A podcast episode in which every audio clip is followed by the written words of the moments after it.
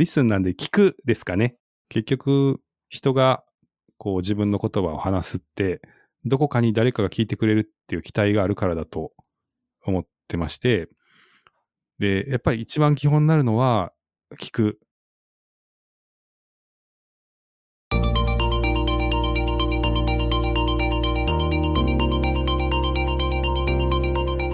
NPO 法人まちづくりエージェントサイドビーチシティのポッドキャスト番組 SB キャストです。この番組は様々なステージで地域活動、コミュニティ活動をされている皆様の活動を紹介。活動のきっかけや思いを伺うポッドキャスト番組です。進行を務めますのは、私、サイドビーチシティにて DX 推進サポートなどの活動を行う高め知恵です。どうぞよろしくお願いいたします。それでは、今回のゲストは、 LISTEN というサービスを運営されていらっしゃいます、近藤淳也さんでございます。近藤さんどうぞよろしくお願いいたします。はい、よろしくお願いします。よろしくお願いいたします。それではまず、簡単にですが、自己紹介からお願いできますでしょうか？はい。えー、 LISTEN というポッドキャストサービスを運営しております、近藤と申します。えー、 LISTEN っていうのは2023年の4月に始まったサービスで、最初は AI で、ポッドキャストの音声を自動で文字起こしできるっていう機能がメインのサービスだったんですけれども、2023年の8月頃から、ポッドキャストの配信もできるようになりまして、国産のポッドキャスト配信サービスとして、LISTEN の方にアカウントを作って、無料でポッドキャストをアップロードすれば、各音楽アプリにもポッドキャストが配信できて、っていう機能が追加されました。その後に、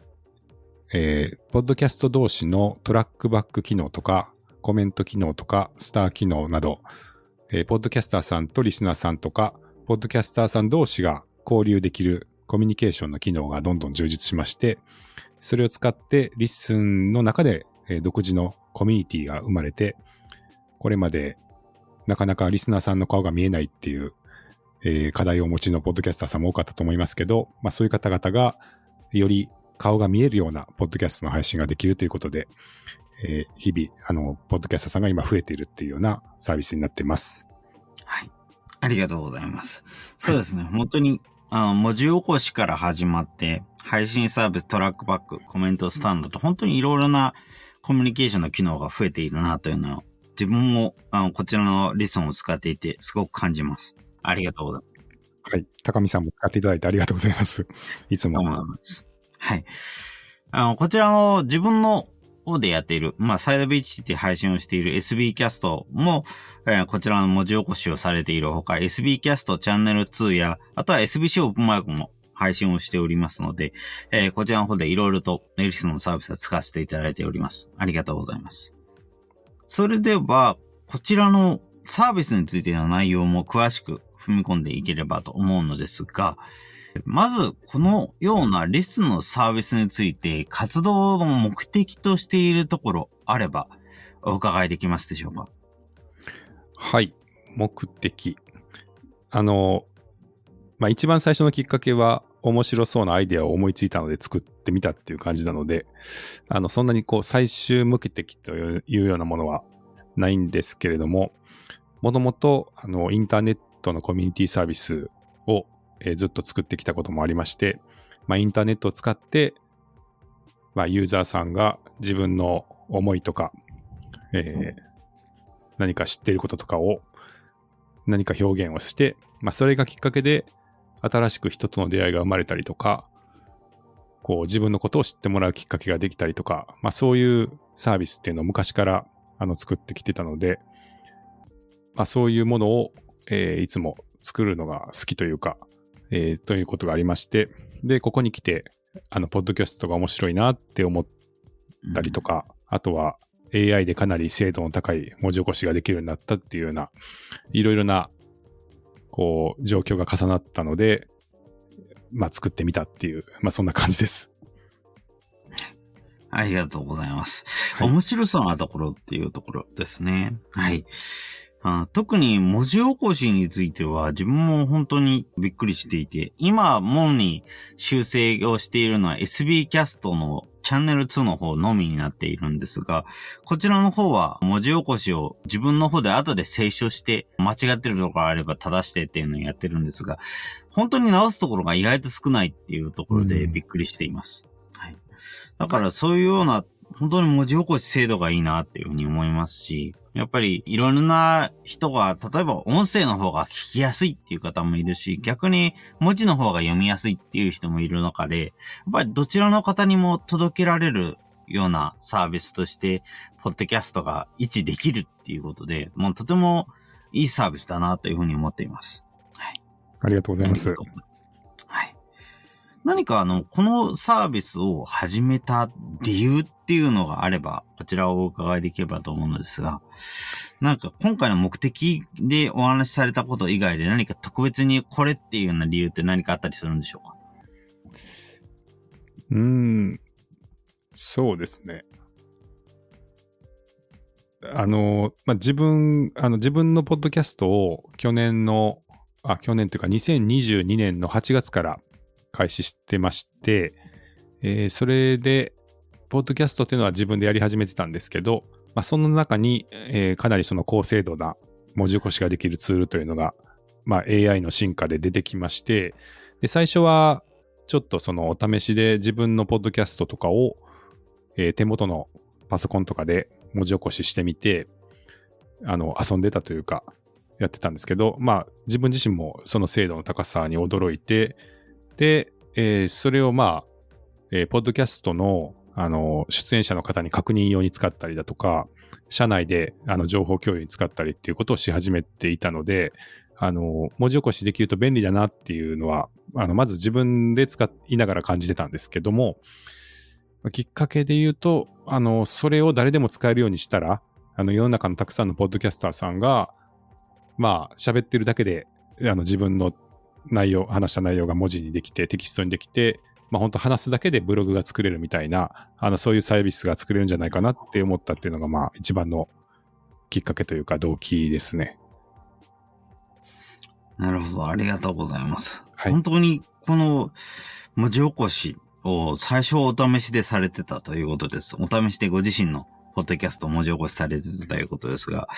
本当に精度は高いですよね。はい。なので、本当に読むだけで、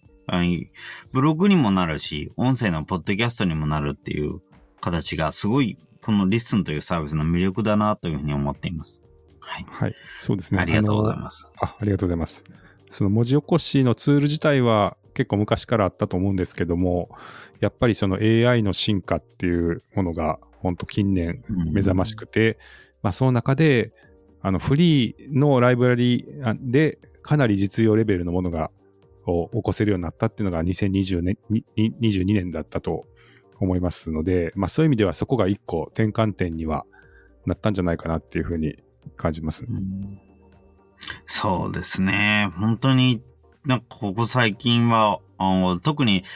2023年は本当にいろいろな分野で AI という言葉を正に聞く機会が多い年ではあったと思いますけれども、その中で、やっぱり音声の文字起こしっていうのもすごく、やっぱり AI の中の一番大きな分野の一つだったなというふうに思います。はい。ありがとうございます。はい。何かこのサービスで対象としている人とか、あの特に関わってほしいなというような人、何かいらっしゃいますでしょうか？そういうのは誰かっていうのは。はい。まずは、既存のポッドキャスターさん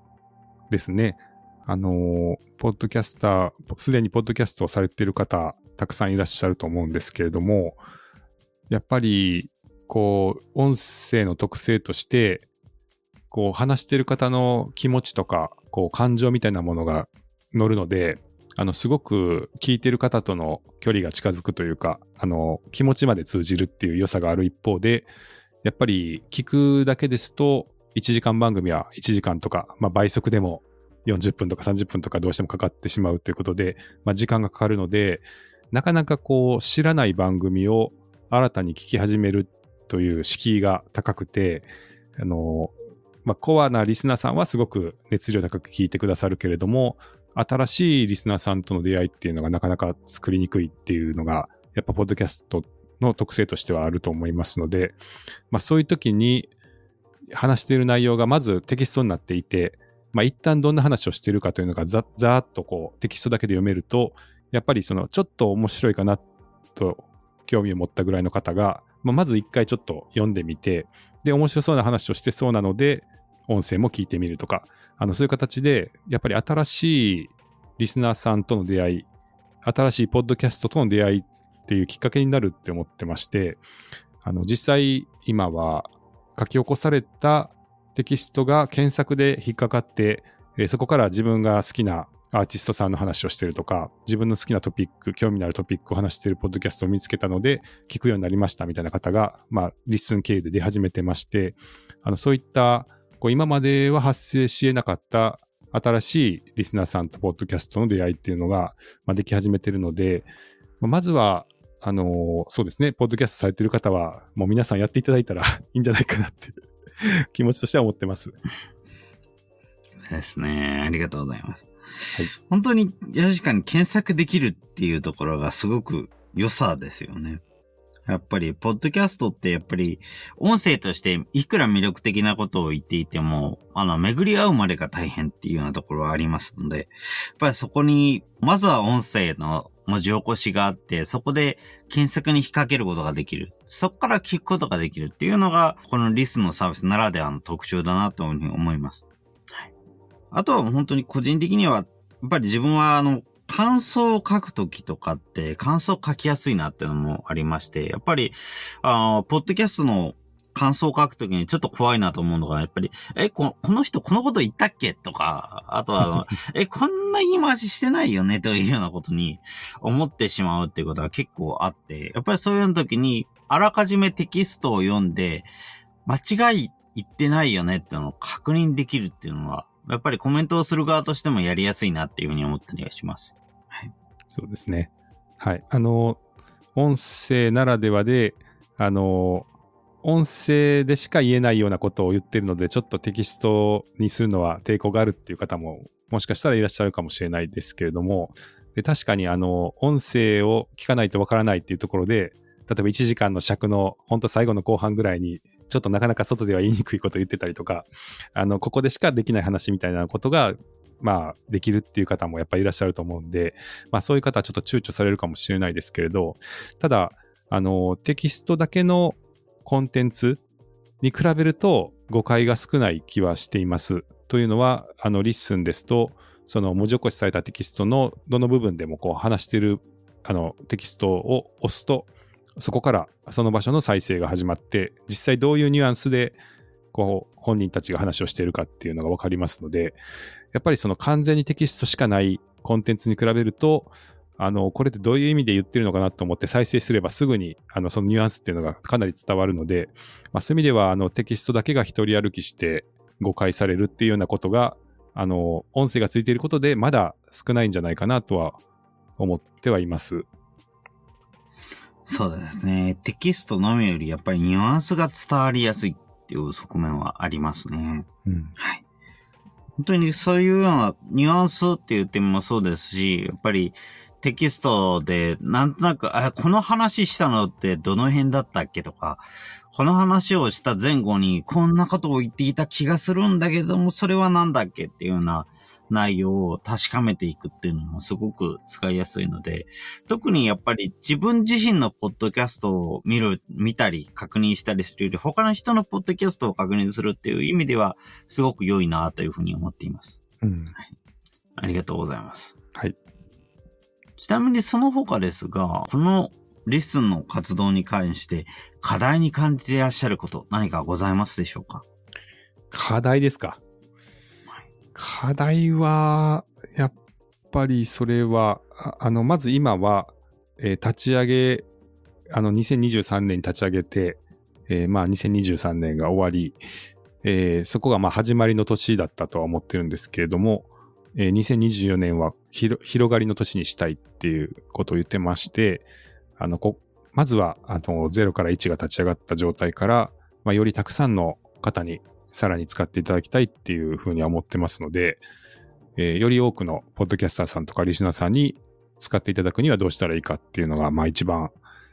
こう、今は取り組みたいなと思ってるところですね。うん、はいなるほど。ありがとうございます。はい。そうですね。リスナーさんやポッドキャスターさんを増やしていきたいということですね。はい。本当にあの、まあ、こちらについては、たびたびいろいろなところで話をしている内容にはなるんですけど、やっぱりポッドキャストって発信する側としてもすごく気軽に入れますし、やっぱり気軽に発信をすることによって、自らの自信も鍛えられるっていうところはあるのかなっていうふうに思いますので、やっぱりそのために、やっぱもう受信力を鍛えるためにも、なんか発信のする機会をもっと増やしていければいいなっていうふうに思いますので、そのための一つの方法として、だからこういうの、あポッドキャストを始めてほしいなっていうふうに思いますし、その軸としてリスンから始めてほしいなっていうふうには思いますね。はい。はい、そうですね。あの、意外と国産ポッドキャストプラットフォームって少ないと思っていまして、あの、音声配信アプリいくつかありますけれども、割とこう、アプリの中で、こう、閉じたというか、設計に近いようになっているものも多いので、で、まあ、いわゆるその RSS でいろいろな音楽アプリに幅広く配信できるポッドキャストってなると、今、Spotify さんですとか、あの、そういう、まあ、海外のサービスで、あの、始めるって方が多いと思うんですが、まあ、 LISTEN、あの、日本で作ってる日本のサービスということで、まあ、まず日本語ですごく使いやすく作っているっていうところと、あとやはりその使われている方々のあのコミュニティがしっかりと育ってきていますので、え比較的その始めてすぐにこういろいろあの周りの方からの反応が得やすいっていうところで、まあ続けていくモチベーションにもなりやすいかなとは思います。そうですね。あこちらのコミュニティがあるというのも本当に LISTEN の特徴の一つだなというふうに思います。あの、 Discord のコミュニティの方で、あの、いろんな話をして、もう、ポッドキャスターの方も、リスナーの方も集まれる場所。で、そこで話をしたり、お悩みの相談ができたりする。それで、ポッドキャスターってこういう人なんだっていうのを、なんとなく人となりを知ることができるっていう意味で、すごく、このコミュニティとしても有用に動いているなというふうに思います。はい。ありがとうございます。ちなみに、これらのリスナーさん、ポッドキャストさんを増やしていきたいという課題について、リスンとしてどういうふうにやっていこうかとか、どうしていきたいかとか、そういうのって何かございますか？はい。あの、昨年、まあ8月にですね、その LISTEN のホスティングっていうのを始めまして、で、それまでは、あの、外部の配信されているポッドキャストの RSS を登録すると、文字起こしができますという、まあ、文字起こしができる補助ツールみたいなところがあったんですけれども、えー LISTEN に音声ファイルをアップロードして、えーそこから配信ができるっていうホスティングを開始したことによって、 LISTEN からあがオリジナルのポッドキャストっていうのがたくさん生まれ始めてます。で、その中に、えーまあ、一つジャンルとしては、あの、声日記って、まあ、皆さんが言っているジャンルがありまして、これは何かと言いますと、本当に声で書く日記っていう、まあ、その文字の通りなんですけれども、今まで、ポッドキャストというと、まあ、もう少し本本格的なというか、やっぱラジオ番組のようなものを、えーイメージして、まあ、ちゃんとマイクを使って、えー収録をしたものを編集して、いろいろこう、ジングルとか音声をこう、整えたりして、えー編集したものをアップするっていうものだが、ポッドキャストっていうな、なんとなくそういうイメージがあったと思うんですけれども、えーそれをやろうと思うと、やっぱりちょっと手間がかかるんで、まあ、多くても週に1回とか、まあ、週に1、2回っていうぐらいの頻度が、まあ、せいぜいというか、だったと思うんですが、その、もう少し、こう、気軽に、あの、本当例えばスマホ一つで、えー録音ボタンをポチッと押せば、あの、アップできて、かつ、なんかそんなにこう、テーマとしてしっかり準備されたものじゃなくても、日常の些細なことを、まあ本当日記的に、あの、つぶやくような、そういうポッドキャストがあってもいいんじゃないかっていう、えー話をまあしていまして、で、えー実際それに共感していただいたユーザーさんが声日記っていうものをどんどん始められてっていうことが2023年の8月ぐらいから起きました。で、今、それをされている方が100人近く出て始めているんですけれども、まあ、特徴としては本当にあの日常のあの今日こういうことがありました。会社でこんなことがありました。とか、なんか本当に、まあ、日記的なこととか、まあ、そういうものを、まあ、すごく簡単に、あの、 LISTEN では、ポッドキャスト何個でも作れて、簡単に収録できるような仕組みになってるんで、本当あのカジュアル、カジュアルに、あの、あんま肩肘張らずに日常のこととか、まあ、あとは本当あの、ちょっと今元気ないんですとか、あの、こんなことに悩んでますとか、まあ、ちょっとこうネガティブに捉えられるようなことも、えー、心情吐露してしまうっていうような、あの、ちょっとまあ今までにポッドキャストになかったようなスタイルの、えー、方、あの、活動されていることが出てきまして、で、そういう人たちが、まあお互いにあの、呼応し合って、えー、昨日は誰々さんがこんなこと話してましたけど、私はこう思いますとか、っていうのが翌日に返ってきたりとか、そういうこう、ポッドキャスト同士のコミュニケーションというか会話というものが始まったのが2023年の後半でした。で、そこが今、まあ、 LISTEN のコミュニティという意味では、ちょっと特徴的な部分にはなってきてるとは思うのですが、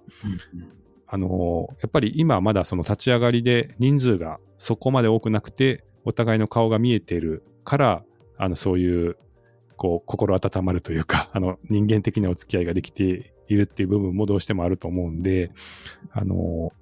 ちょっとその横に広げていくというか、これから人を増、やしていくっていう中では、その人と人とのお付き合いの温かさみたいなものを維持しながら、よりたくさんの方が、えー、使っていただけるようなコミュニティに向けて成長させていくっていうのはすごい、まあ、難しいところでもあり、あの、ちょっと考える面白い部分かなと思っています。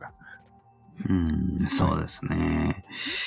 ありがとうございます。本当にお付き合いの温かさっていうのが魅力的し、それは本当にこの声日記とか、そういうのは、あの、気軽に発信できる取り組みから生まれてきているところはあるなというふうに思います。あとは年末に行われてた、あの、アドベントカレンダーなんかもそうですね。やっぱりそういうようなお題があることによって、みんながちょこちょこっとそれについて話すっていうようなものがあることで、それから繋がっていくっていうのもありますね。はい。ありがとうございます。本当に100人近く声日記の、えー、活動されている方が増えているということで、すごく良いなというふうに思います。はい。あの、ポッドキャストっていうのは、まあ、他の、例えばスタンド FM とかラジオトークとかみたいな、あの、そこで、そこのアプリを入れれば聞けますっていうものに比べて、プレイヤーを自分で自由に選べるっていうところが自由である面、そこが逆に、あの、あんまりポッドキャストというものを知らない人にとっては何を、何で聞けばいいのかわからないというような混乱のもとになってしまうところもあって、難しいところではあるかと思いますが、逆に、あの、そういうようなところを、ハードルを LISTEN でまとめることによって、例えば、あのそういうのがわからなければ、とりあえず LISTEN 聞いてみてくださいとか、そういうのがわかる人は、それぞれのポッドキャストアプリで自由に聞いてくださいとか、そういうふうに好きな選択肢が選べるようになっている。かつ、それによって、誰がどこで聞くことによって、特にデメリットが生じない。聞いてる側、発信してる側についてもデメリットが生じないというところがすごくやっぱり LISTEN ならではの良いところだなと思いますので、やっぱりそういうようなところをもっともっと、あの、ポッドキャスターの方々も見ていって使っていってほしいなっていうふうに思いますし、やっぱりそれを軸にいろんな人に聞いてほしいなっていうのもありますね。はい。ありがとうございます。はい。ちなみに、もう一つではありますけれども、えー、これを聞いている人に IT とどうかがあってほしいなどありますでしょうか？これは、この番組のリスナーさんということですかね。そうですね。はい。はい。IT とどう？そうですね。あのー、あんまり IT を活用されてない方もいらっしゃるという前提いいです、ね、そうですね。やはりあの、やっぱり SB キャストを、やっぱり地域活動、コミュニティ活動を紹介している都合上、やっぱりそこの地域の活動に関わっている方、利用者の方々とか、そういうような方々がやっぱり聞いているっていう例も多くて、やっぱりそういうような方だと、そんなに IT を主体的に使ってらっしゃるっていうような方も多くなかったりはします。うん。なるほど。そうですね。あの、IT も、えー、どんどん進化していますけど、あの、一つ僕がすごく感じるのは、あの、感情を乗せられる量が増えてきたっていうことなんです。というのは、私は2000 2000年代前半にあの、ブログのサービスを作っていたことがありまして、えー当時は、あの、一般の普通の人がこう表現する方法としては、やっぱり文章で、えー自分の思いを綴る、テキストで、えーブログのようなものを書いて発信するっていうことが、まあ一番メインであり、えーそれ以上の自己表現っていうのはなかなか難しかったと思います。で、その後、まあ例えば YouTube とかが出てきて、まあ動画で発信とかも、まあ増えていますし、まあ実際そこはたくさんの方が見ているとは思いますけど、動画は動画で作るのがすごく大変だと思うんですね。あの、ちょっと普通の人には手が出しづらいっていうところだと思うんですが、あの、音声に関してはですね、ほとんどの人は喋ることはできると思うんですよ。あの、まあもちろんそのね、お話ができないっていう方もいらっしゃると思うんで、あの、あれですけど、その、まあ普通にこう、普段喋ってる方は、その自分の思いをちょっとこう声で喋ること自体っていうのは、まあかなり敷居が低い行為だと思うんですけど、一方で、えーその話してる様子みたいなことが伝わることで、その人のこう情報だけじゃなくて、そのなんか気持ち、心の状態とか、まあすごい楽しこ、こういうことがとても好きなんだなとか、こういうことにすごく今熱心に取り組まれてるんだなとか、あの、こういうことを大事にしたい方なんだなとかっていう、その本当の気持ちが、えー昔に比べると、すごく伝わりやすくなってきてると思うので、IT っていうのはちょっとこう、冷たいものっていう印象があるかもしれないんですけれども、えーどんどん技術が進化して、こう、送れる情報が増えることによって、あの、より実は人間っぽくなってきてる部分っていうのがあると思うんですね。その、うん発信してる人の人間らしさとか、その人の思ってる感情みたいなものをきちっと、えーよりたくさんの情報で伝えることができるようになってきているっていう、まあそういう温かい部分っていうのがあると思うので、で、まあそういう中で出てきたその音声、音声の配信、音声で人と人がこう発信したり聞いたりするっていうものが今、まあちょっとこう盛り上がってきていると僕は思ってまして、あの、そういうところって本当話さえすれば誰でもあの、本当今、リスンですと、ブラウザーから録音ボタンポチッと押せば、すぐ、あのね、スマホ一つで音声配信ができてしまうので、あのまあ、そういうすごい敷居の低いものを使って、人とこう、感情を、まあ、やり取りする。あの、そういう体験ができるようになってきてるっていうのは、まあ、ぜひ、あのちょっとね、お試しいただけるたいなと、はい、個人的には思ってます。はい。そうですね。音声には感情が乗りやすいっていうところは本当にありますね。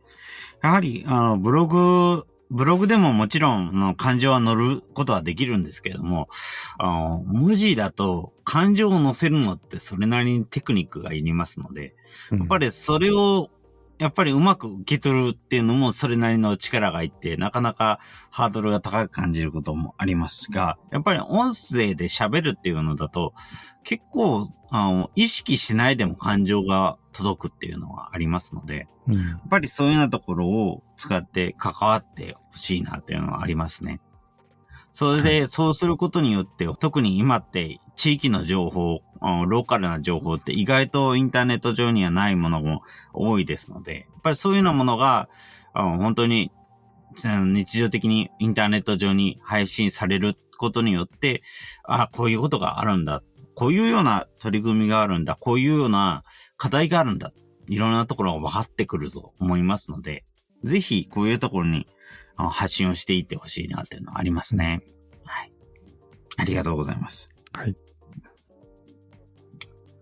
それでは続きまして、これを聞いている人にその他何かしてほしいことなどございますでしょうか？そうですね。ど、どういった方が多いですかね？やっぱりそうですね。地域の活動ってやっぱり、あんまりインターネット上に出てくる機会が多くないものも多いので、やっぱりそういうような活動されてる方って結局、まああの、確実に活動はしてるし、インターネット上でも時々姿は見かけるんだけども、基本的には見かけないっていう方がすごい多いかなっていうふうに思います。うんうん。その方々の課題としては、活動してもらいたいとか、仲間を増やしたいとか、そういうことが多いですか？そうですね。そのようなものも結構あるかなというふうに思います。うんうん。そうですね。まあそういうことですと、本当ちょっとまあ繰り返しになるかもしれないですけれども、ちょっとそれをなぜやっているかとか、どういうことをやってるかとかっていうことを、あの、音声とかで発信していただくと、あ、そんな思いでやってたんだとか、あの、そういう雰囲気だったんだとか、そういうことが分かって、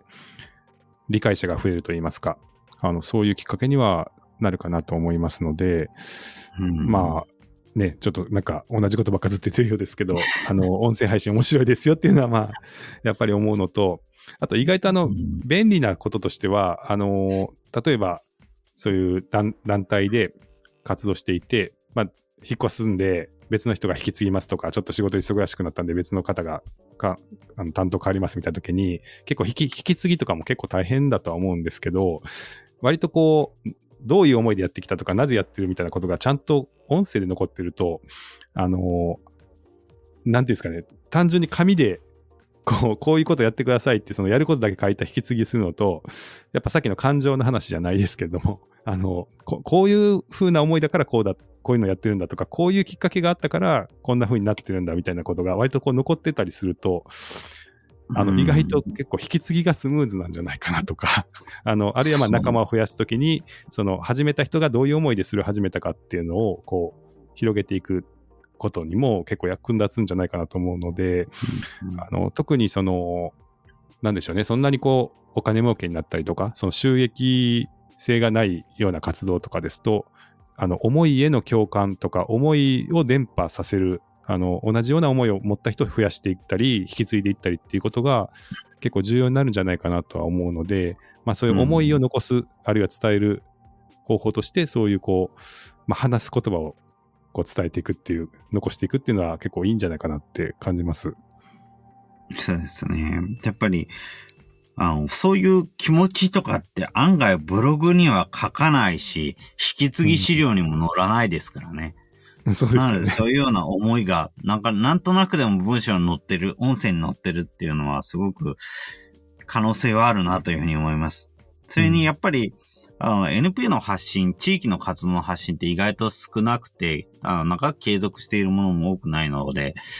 例えば、自分は横浜ですけども、関西の大阪のとか、兵庫県のあの活動の、音声の活動を、ポッドキャスト経由で聞くっていう機会もあったりするんですが、そういうとこに聞くと、あ、あっちの地域はこういうことをやっているんだと。ああいう地域、ああいう学校はそういうような学校、今こういうのやってるんだとか、そういうのがわかるっていうのもあって、とても、やっぱり、日常生活では得られない何かを得ることができることも多いと思っていますので、やっぱりそういうようなところに一つ自分たちの活動の発信をしてみるとか、いうようなことをやってみていただけると嬉しいですね。はい。う、そういうの励みにもなりそうですね。同じような活動されている方があっちもいるんだっていうこと自体が力になったりとか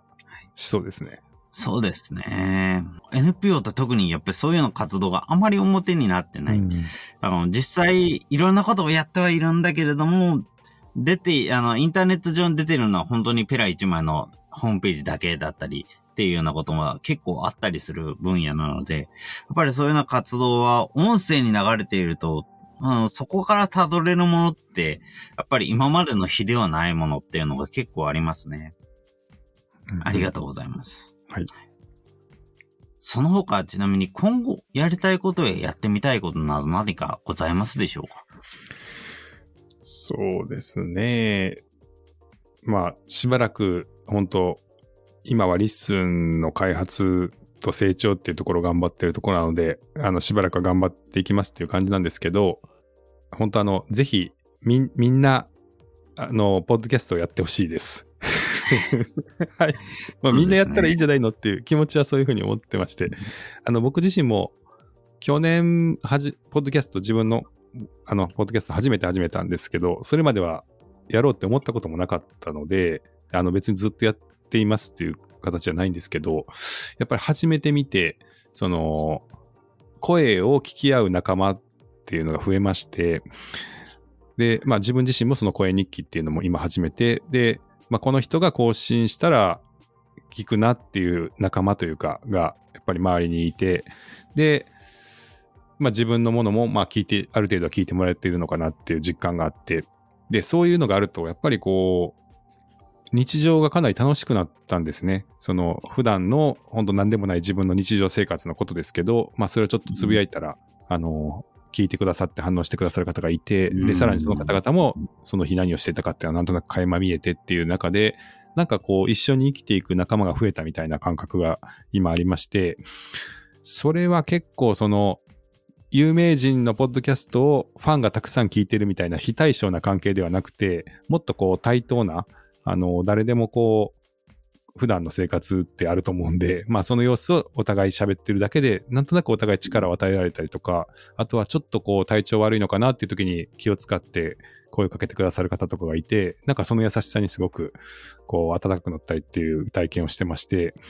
あのそういうことなら、本当あの、誰でも別に、あの、できる、できることっていうか、あの、なんじゃないかなっていうのを今感じてますので、あの、はい。まあ、夢としては、もうみんな、みんなポッドキャストやればいいのにっていう、うん、はい。それが、まあ、やりたいことというか、あの、はい。当面、こう、まあ、全員とはいかないと思いますけど、今ちょっと、まあ、夢見てることではあります。ありがとうございます。みんなポッドキャストやってみてほしいっていうのは、本当にそうですね。うん。今のところのやっぱり、特に地域での情報発信なんかの課題だと、本当に結構街の中で発信をしている人はいるんだけれども、近所には発信をしている人はいないっていうような状況は結構あるのかなと思っていて、うん、自分の街の中には確かになんか何らかの形で発信をしている人、音声で発信をしている人ってのはいるんですけれども、じゃあその中が一つの自治体内でいますか同じマンションの中にいますかっていうと、そんな人はいなかったりするってことは、珍しくもない状況ではあると思いますので、やっぱりそういうような時に、やっぱり、じゃあ、その人たちと接点を持つにはどうすればいいですか？あ、直接会いに行きますかっていうと、それはそれでかなりハードルが高いことにはなってしまいますから。じゃあ、その前に、その人が発信している音声を聞いてから、ちょっと近づいてみようとかいうようなことであれば、すごくやりやすいし、地域のつながりにも、の促進にもつながっていくんじゃないのかなというふうに思いますので、うん、やっぱりそういうようなところで、もうより多くの人が、あ本当に隣近所、ちょっと見回してみれば誰かポッドキャスターやってるとか、そういうような感じになってくれると、すごく嬉しいなというふうに思いますね。はい。あと、あの、僕自身は実は、例えば、うん、10人の飲み会とか行く行くの結構苦手なんですよ。あの、たくさんの人が集まった場所に行くと、まあ、よく喋る人っていると思うんですけど あの、そういう方がいると基本は譲っちゃうんで、大体あの、たくさんの人が集まる、あの、食事会とか、まあ会議もそうですけど、あんまり喋らない、喋れないタイプなんですよね。うん、だから、あのまああんまり喋るの自分では得意だとは思ってなくて、はい。で、ただ、まあその中にはやっぱり自分なんかの話でそんなに時間を取らせるのは悪いっていう気持ちが、まあ自分はいつもあると思うんですけど、あの、ポッドキャストに関しては、あの、聞く側が、あの、好きな倍速で、あの、なんならもう2倍とか3倍まで、あの、速度を上げて聞くこともできますので、で、嫌だったら、あの、面白くなかったらどんどん飛ばして聞けるっていう意味では、あんまりその時間とか話すスピードとか、を気にせずに話せるっていう特性がやっぱあると思ってまして、まあそれは聞く側で勝手にコントロールするんで、あの、一旦好き放題喋っていいよっていう、なんかそういうあの、環境の中で、あの、すごく僕は自分自身がこう話すってことに対して、あの、まあ、上手くなったとは言わないですけど、何かこう、ちょっと躊躇というか、あの、遠慮してた部分が、あの、まあ、一旦自分の場所であれば、あの、もっと好きに話してもいいんじゃないかなって思えるようになって、で、あとはまあ自分の話した内容を聞き返していると、すごい、えーとか、あのーとか、すごい言ってるのがだんだん編集してると嫌になってきて あの、できるだけ言わないようにしようとか、まあ、ちょっとずつこう話すのが上手くなったりとか、うん、あの、そういう自分の思ってることをこう話すっていうことが、あの、すごい、ちょっと昔より楽しく思えたりとか、まあ、少しは、あの、伝えられるようになってきたのかなって思うことがあって、で、それがまたこう人と会って話すときに少しこう話すことにも、まあ、自信が持てるというか、楽しくなってきたなって思ってるところがあって、あの、そういう部分もあのあると思うので、まあ一旦遠慮なく、あの、本当に、あの、時間気にせずに思っていくことずっと喋るとか、あるいはちょっと仲のいい人と、あの、対話だと思ってやりやすいと思うんで、まあ二人とかで、あの、おしゃべりする様子を撮ってみるとか、そういうところからこう始めていくと、意外とこう、いろいろ日常の生活に変化が出たりとかするので、まあそういうのをぜひ体験してほしいなって思います。はい。そうですね。一旦好き放題喋っていいよっていうのは本当に いいいいなと思います。やっぱり、本当に速度をこちらの方で自由にできるっていうのもいいところかなと思っていて、やっぱりそういうところである程度好きな感じで聞くことができる。特にあの、ゆっくり喋る人なんかだと、逆に倍速が心地いいって時があったりしますし、うんやっぱりそういうの話を聞き、いろんな人の話、いろんなスピードで話を聞いていると、やっぱりそういうようなところでも、お互いの気持ちとか伝わってくるのはありますよね。そうですね。ありがとうございます。はい。それでは、今後、インターネットで LISTEN の活動を知るには、どうすればよいでしょうか？はい。これは、あの、 LISTEN のサイトに来てくださいっていう 感じですけども、えードメインは listen.style なんですが、今、あの、listen って、あの、普通にこう聞くっていう動詞ですけど、listen っていうワードだけで検索いただいても、3番とか4番とかに出るようになってきていまして、ありがたいことに、あの、簡単に1ページ目からアクセスできますので、えー、listen で検索して、えーぜひ覗いてみてください。えーアプリがないんですかって、あの、たまにいただくんですけども、あの、残念ながらまだアプリが開発できていないので、基本的にはブラウザーでアクセスして使っていただくサービスにはなります。ただ、あの、ブラウザーでもかなり便利に、えー好きなポッドキャストをフォローして、そのフォローした番組の新着のエピソードを連続で再生したりとか、えーブラウザーの画面を、えーオフにして、バックグラウンド、あの、ば画面がオフの状態でもあの聞けたりとか、まあ、割とアプリに近いような動作で、えー聞いたり、えー配信したりとかできますので、まあ、ぜひ使ってみていただければと思います。はい。ありがとうございます。そうですね。はい。ぜひ、あの、 LISTEN のサイトの方にアクセスしていただければと思います。はいありがとうございます。それでは最後に、 LISTEN の活動のキーワード、こちらをお伺いできますでしょうか？はい。これ、キーワード。はい。あの、リスンなんで聞くですかね？はい。ありがとうございます。はい聞く。すごくシンプルにありがとうございます。今までの話を、まと、振り返ると、まあ、いとにかく話してみましょうっていう、どっちかっていうと話すっていう話をしていったうんかとは思うんですけれども、結局、人がこう自分の言葉を話すって、どこかに誰かが聞いてくれるっていう期待があるからだと思ってまして、で、やっぱり一番基本になるのは、聞く。まあ、さらに言うと、その、誰かに興味を持つっていう力が、人がその自分が話したりしようと思うきっかけになってると思うんで、まあ、そこはすごい大事にしたいと思ってまして、だから、まあ、ちゃんと本当に、あの、興味を持って人の話を聞く人たちがいるから、あの、話す気にもなれるし、あの、そういう意味では、そうですね、なんか周りの、こう、いろいろな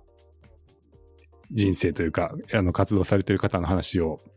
まあ、聞くっていう姿勢は忘れないようにしたいし、まあ、そういう、ここに行けば聞いてもらえるっていうサービスでありたいなっていうふうに思ってます。はい。ありがとうございます。そうですね。聞く。本当に話すことも聞く人がいるからこそっていうのは、そうですね。その通りだなと思います。はい。はい。はい。ありがとうございます。それでは最後何か、これは言い忘れたな、これを言っておきたいなと何かございますでしょうか？いや、あの、とにかく、はい、高見さんもリスンご活用いただいて、いつもありがとうございます。あの、ちょっと最初にそれを、お礼を伝え、ちゃんとできなかったんで。はい。あの、はい。本当にいつも使っていただいて、活用していただいて、フィードバックもね、あの、 Discord でいただいていて、ありがとうございます。そうですね。はい。どうもありがとうございます。はい。本当にあの、 LISTEN のサービスいろいろと、まあ、どんどん発展をしておりますので、ぜひ使ってみていただければ、聞いてみていただければと思いますね。はい。はいありがとうございます。ありがとうございます。それでは、今回のゲストは、 LISTEN というサービスを運営していらっしゃいます、近藤淳也さんでございました。近藤さんどうもありがとうございました。はい、ありがとうございました。ありがとうございました。